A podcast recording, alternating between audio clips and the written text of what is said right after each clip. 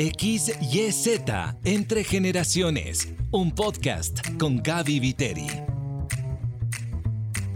En este podcast contamos historias que conectan generaciones. Bienvenido, te saluda Gaby Viteri como saetas en manos del valiente. Así son los hijos habidos en la juventud, dice el Salmo 127. Otra versión dice, los hijos son un regalo del Señor, los frutos del vientre son nuestra recompensa, como flechas en manos de un guerrero. La versión The Message, traducida del inglés, me dejó asombrada. Dice, ¿no te das cuenta que los niños son el mejor regalo de Dios? El fruto del vientre es un legado generoso. Hoy estamos cerrando nuestra serie sobre el legado y vamos a hablar de los hijos. Bueno, si hablamos de los millennials, que al momento tienen entre 24 y 41 años aproximadamente, sabemos que la tendencia es a ser padres a una edad más avanzada que sus propios padres o a ya no tener hijos, por decisión propia o por circunstancias que ellos no pueden controlar.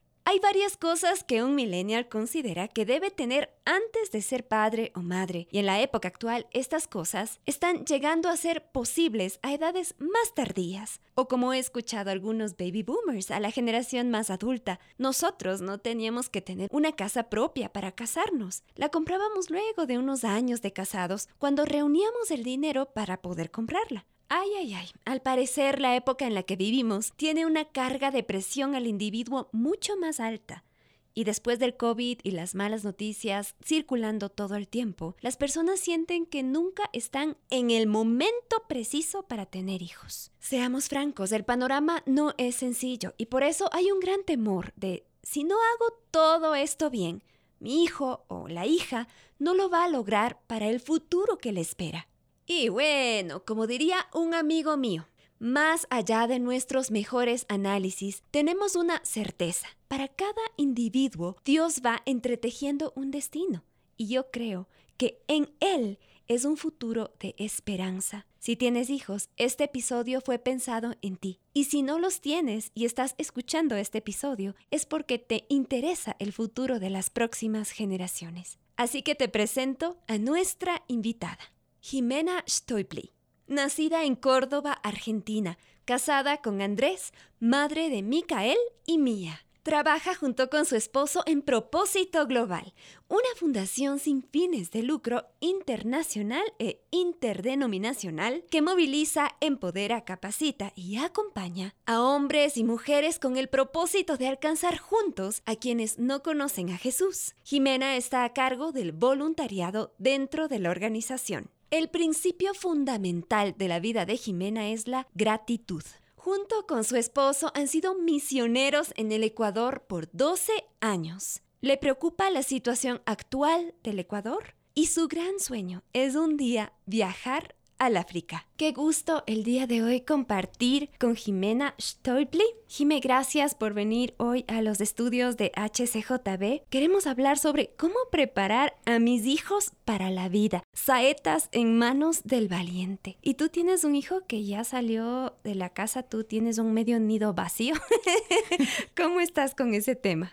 Muchas gracias, Gaby. Realmente sí, es un tema muy lindo que personalmente me encanta, el tema de las saetas. Y sí, dijiste correctamente Micael ya está estudiando afuera, ya lleva 15 meses y bueno, no es nada fácil el tema del nido vacío, sí se consigue con la ayuda de Dios. Qué chévere. A veces uno dice, ay, ya crecieron, ya se fueron y como no estoy muy segura de que le di todas las herramientas para volar. ¿Qué se te viene a ti a la mente cuando decimos la palabra saeta? Yo cuando pienso en saeta pienso automáticamente en movimiento, o ese movimiento que sale de un lado y llega al otro, a un destino. Entonces, justamente es lo que pasa con nuestros hijos, ¿no? Están en un tiempo, en un determinado tiempo, en, en un lugar muy cercano a nosotros, y luego comienza a haber un movimiento y que salen para impactar en otro lugar. Es decir, yo tengo una etapa de la vida, un periodo de la vida, estos chiquitos que son como mis polluelos y les estoy preparando para la vida, para que luego ellos vayan y vuelen con sus propias alas y encuentren su propio propósito, su destino. Jime, ¿qué actos de enseñanza en la infancia de tus niños fueron cruciales para prepararles para salir del nido? Es una muy buena pregunta, Gaby. Nosotros, en nuestra situación con mi esposo Andrés, bueno, somos misioneros ya hace 15 años, de los cuales 12 años aquí en el Ecuador, y mm, ellos han sido niños de misioneros. Entonces, podemos decir que ellos constantemente o la mayoría del tiempo pasaban acompañados no solamente de nosotros, de mamá, papá, sino de otras personas por hacer el tema de las misiones. Entonces, el tema social ha sido fuerte en la vida de ellos, de muy pequeñitos. Entonces, siempre estábamos trabajando con pastores, ministros, líderes, con voluntarios. Entonces, el área social fue algo muy, muy importante, creo yo, en la crianza de ellos. ¿sí? Ellos veían, veían y podían jugar con niños de su edades, pero también con personas adultas también, ¿no es cierto? Entonces eran diferentes edades, diferentes culturas, diferentes idiomas. Entonces ellos fueron creciendo acompañados de todo esto, este círculo social muy, muy variado. ¿Y eso tú consideras que fue un aporte para sus vidas? ¿Cómo lo ves ahora? ¿Cómo ves esta situación que crecieron con una diversidad tan grande de gente, gente con mucha autoridad y gente que tal vez estaba bajo el liderazgo de ustedes? ¿Cómo formó el carácter de sus hijos esta interrelación? Al principio no ves mucho, simplemente ves que ellos son muy sociables, que son extrovertidos. En nuestro caso, los dos chicos son extrovertidos y fuimos viendo cómo ellos se adaptaban rápido, contestaban, nunca tenían timidez, pero a medida que fueron creciendo, y en el caso de Micael, que ya es un joven, nos damos cuenta lo positivo que fue esto en la vida de ellos. O sea, todo este tema de que, ay, me da un poco de vergüenza, no puedo, mamá, ¿lo puedes hacer por mí? Creo que eso nosotros nunca lo vivimos mucho, porque ellos fueron muy, muy abiertos y extrovertidos. Entonces, creo que fue muy positivo el impacto eh, de esto en la vida de Mica y de Mía. ¿Cómo lo ves ahora? Ahora que Micaeli está fuera del país, ¿cuál es el reflejo de eso que sembraron en la infancia, de esa interrelación con tanta diversidad? ¿Cómo se ve el fruto hoy? Bueno, el fruto lo vemos en la toma de decisiones. Tuvimos la oportunidad de ahora de compartir unos días con, con nuestro hijo. Hemos visto cómo ha madurado. El hecho de que tiene que ir ya al tema de la universidad, hay ciertas cosas que tiene que manejar solo. Vemos esto con el tema del seguro de salud, que muchas cosas que tiene que hacer él solo, que antes nosotros le ayudábamos, le acompañábamos, sin embargo, hoy en día él tiene que tomar ciertas decisiones. Lo vemos, lo vemos en su manera de hablar, en su manera de actuar, en la manera en la que nos comenta y dice, he tomado esta decisión. Entonces ahí nosotros podemos ver el proceso que él ha pasado. Y sabes qué, me pongo a pensar que seguramente tiene muchísimo de valor lo que tus hijos vivieron en la infancia, en el entorno en el que crecieron, porque valoran a la gente. No sé si has visto a veces cuando un joven, un niño pequeño crece como encerrado con determinado tipo de gente y no tiene acceso a nadie más, piensa que el mundo es solo así. Realmente eso eso genera en él esa perspectiva de que todos son tal vez como yo soy, todos piensan como yo pienso y el rato de interactuar con otros tal vez no le dan valor al otro. ¿Qué piensas sobre eso, Jimé? Sí, la empatía. Yo creo que mm. el tema de la empatía, yo nosotros con mi esposo podemos ver en los chicos esto. Casi siempre al ser hijos de misioneros es un entorno cristiano. Entonces, y se van a manejar siempre con el entorno cristiano. Esto no solamente les marcó o dijeron me voy a manejar solamente y sé cómo comportarme en este círculo, sino que también tal vez con personas que no conocen de Jesús.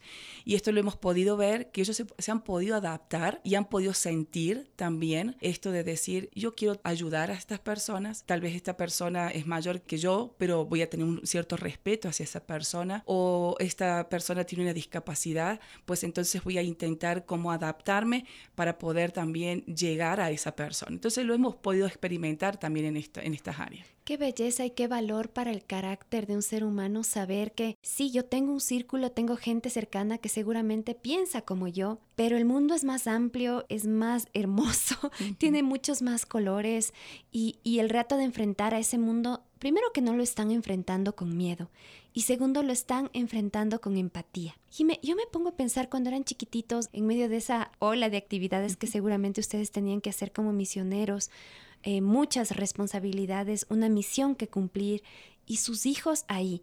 ¿Cómo hacían para que sus chiquitos no se sientan solos en ese caminar? Era caminar juntos caminar juntos en todo momento. Fue un desafío grande. Al comienzo fue creo que más difícil como todos los comienzos.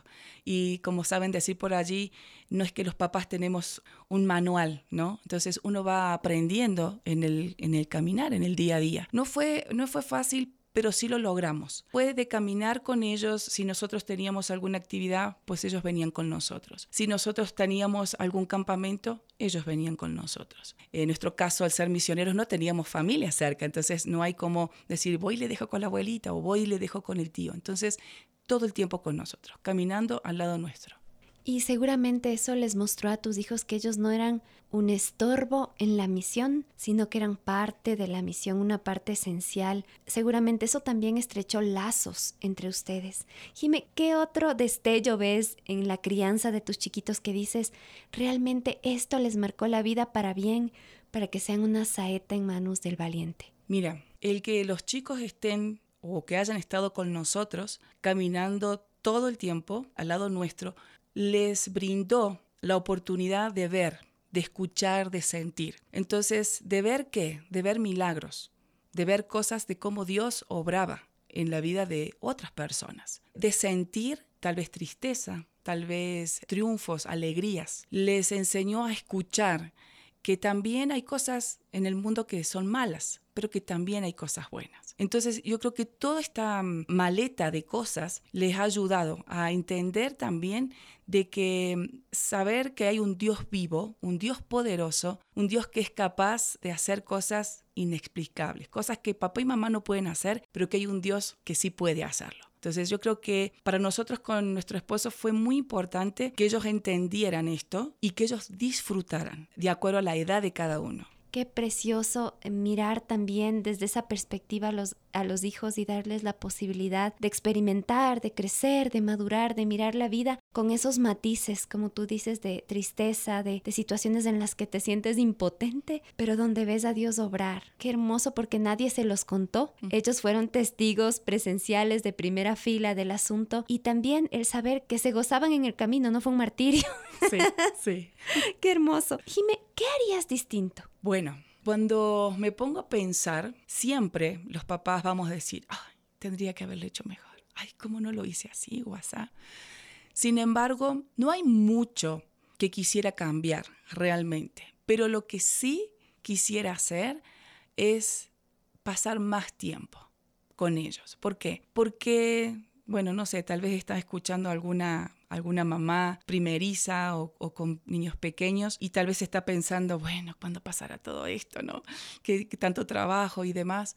Pero el tiempo pasa muy rápido. Y hoy yo como mamá, que me considero una mamá todavía joven, pero sí tengo un joven y un adolescente. Si eres una mamá joven. Sí, gracias, gracias. Y, y de verdad pienso, wow, tendría que haber pasado más tiempo todavía, aunque pasamos mucho tiempo con ellos, pasaría aún más. Yo creo que esto haría yo, porque mm, nunca es suficiente, parece, ¿no? Se pasa muy rápido el tiempo, los momentos en los que tal vez les llevamos a dormir, pasar un, tiempito viéndolos dormir, cuando están jugando, mm. verlos jugar, cuando hacen su berrinche, verles cómo hacen, ¿no? Y tener todas estas cosas, seguir guardando en nuestra, en nuestra mente, en nuestro corazón, em, es algo muy hermoso.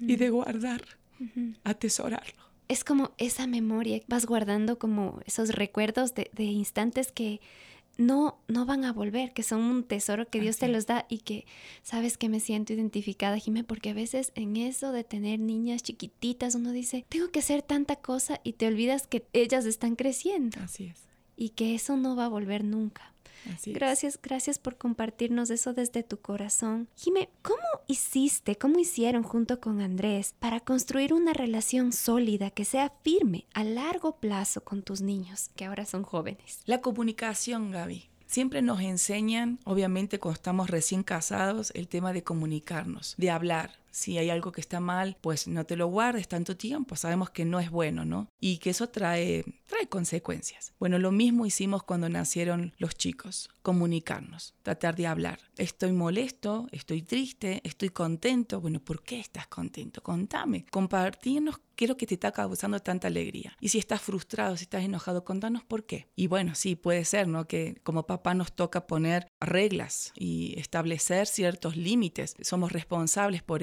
Pero la comunicación siempre ha sido muy, muy importante. Desde chiquititos, obviamente el tema de la adolescencia creo que se incrementa mucho más y ahora cuando son jóvenes también. Siempre es súper importante, Gaby. Yo creo que esto es una de las cosas que las mamis deberíamos, o los papis deberíamos pegarlo en la refri, con un cartelito y bien grande y decir el tema comunicación ayuda y te va a abrir muchas puertas al corazón de tus hijos. Gracias por esa clave que nos acabas de entregar. Jime, ¿cómo preparas a un niño para enfrentar el mundo? Ahorita estamos enfrentando un mundo que podríamos decir caótico, porque si regresas a ver al contexto nacional, los desafíos son profundos, son grandes, y ves afuera y ves guerras, ves eh, migraciones impresionantes, la situación del clima. Hay tantos desafíos, tantas cosas complejas que un joven va a enfrentar al salir de casa. ¿Cómo le equipas para enfrentar eso y mantenerse firme?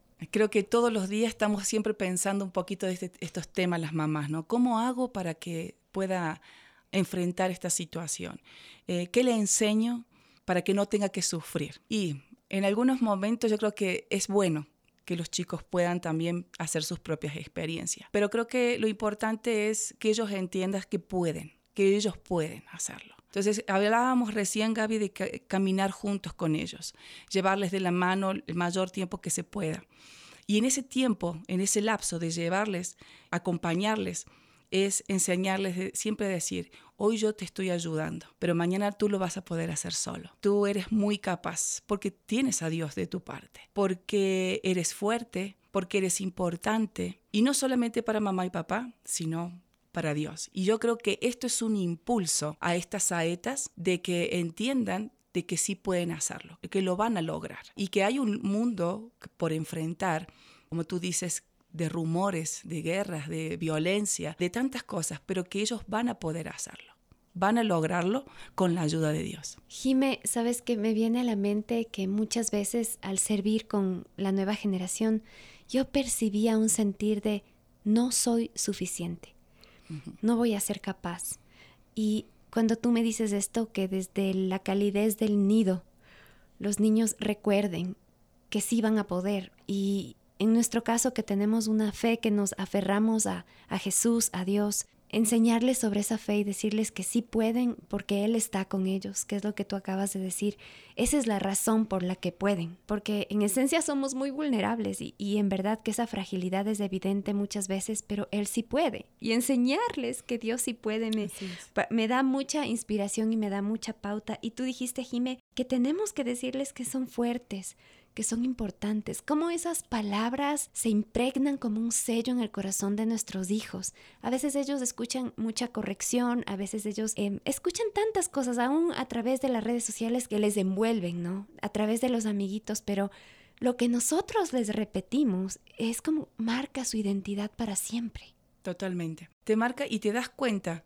Ahora cuando uno ya va creciendo, ya es mamá y puedes ir creciendo y madurando en muchas áreas, te das cuenta de que todo lo que mi mamá o tu mamá te decía y que dices, ay Dios mío, tantas veces que me lo repites, yo ya lo sé, se queda impregnado, se queda y marca, marca un antes y un después, porque en algún momento yo pienso que es como cuando, bueno, me imagino ahora en la bolsa de una de las mujeres que decimos, voy a llevar esto por las dudas que me haga falta, voy a llevar unas toallitas húmedas por las dudas. Entonces, estos consejos se quedan dentro de nuestra maleta o, mochila de vida por las dudas, pero te aseguro que en algún momento las, las tienes que sacar y te hacen falta y las utilizas.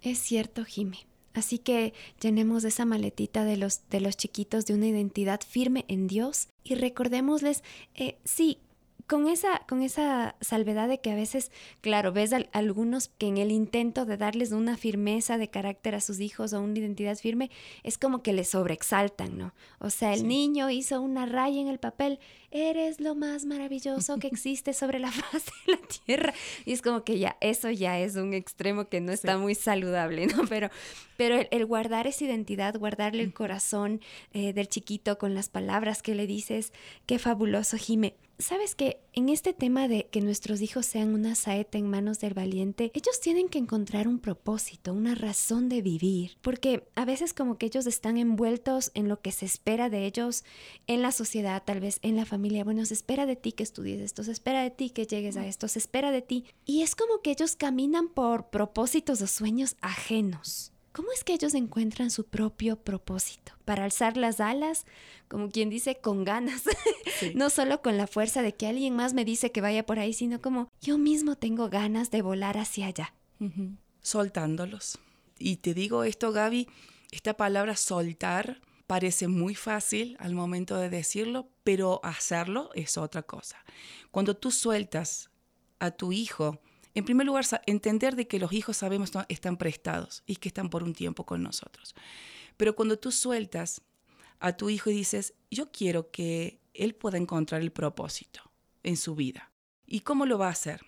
Tratando de que él tenga una cercanía, una relación con Dios desde pequeño. Habla con Jesús. Estoy así, habla con Jesús. Mamá, me pasa esto o quiero esto, habla con Jesús estoy triste, no me gustó lo que me dijeron o, hicieron en la escuela. Habla con Jesús.